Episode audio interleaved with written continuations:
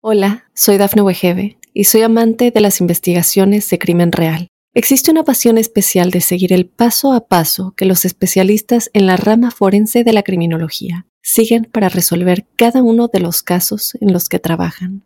Si tú, como yo, eres una de las personas que encuentran fascinante escuchar este tipo de investigaciones, te invito a escuchar el podcast Trazos Criminales con la experta en perfilación criminal, Laura Quiñones Orquiza en tu plataforma de audio favorita. ¿Qué tal amigos? Les saluda Elidip Callazo en este episodio de Mundo Now. Hablaremos del Día Sin Inmigrantes, una iniciativa de influencers latinos en redes sociales para presionar a la administración de Joe Biden por la esperada reforma migratoria. Varios influencers hispanos llamaron a sus amplias audiencias en TikTok para que este lunes 14 de febrero sea un día sin inmigrantes en Estados Unidos. Confirmado mi gente, un día sin inmigrantes, lunes 14 de febrero. No trabajo, no escuela, no gastar, nada. Haremos sentir nuestra ausencia para que el gobierno vea que es tiempo de una reforma migratoria. Todos vamos a apoyar porque unidos se puede.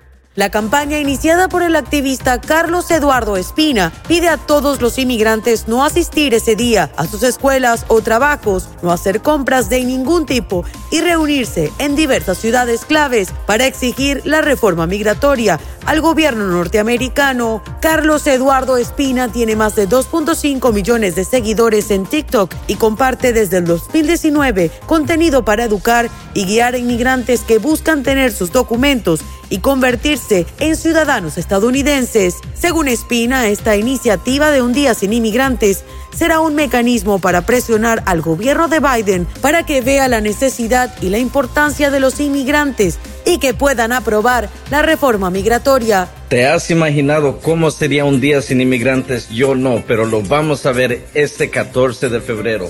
Nuestro poder económico hispano está en crecimiento. Según el US Hispanic Market Report, más de 63 millones de consumidores hispanos viven en Estados Unidos, representando más de 2 trillones en poder de consumo. Los jóvenes también aportamos en el poder de compra, ya que uno de cuatro milenios es hispano.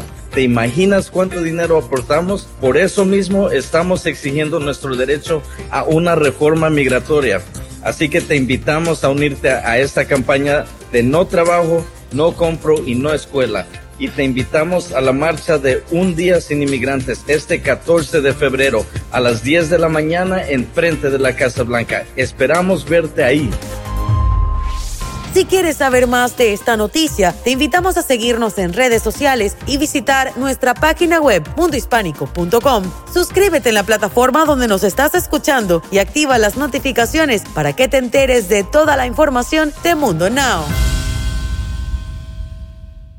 Hola, soy Dafne Wegebe y soy amante de las investigaciones de crimen real. Existe una pasión especial de seguir el paso a paso que los especialistas en la rama forense de la criminología siguen para resolver cada uno de los casos en los que trabajan.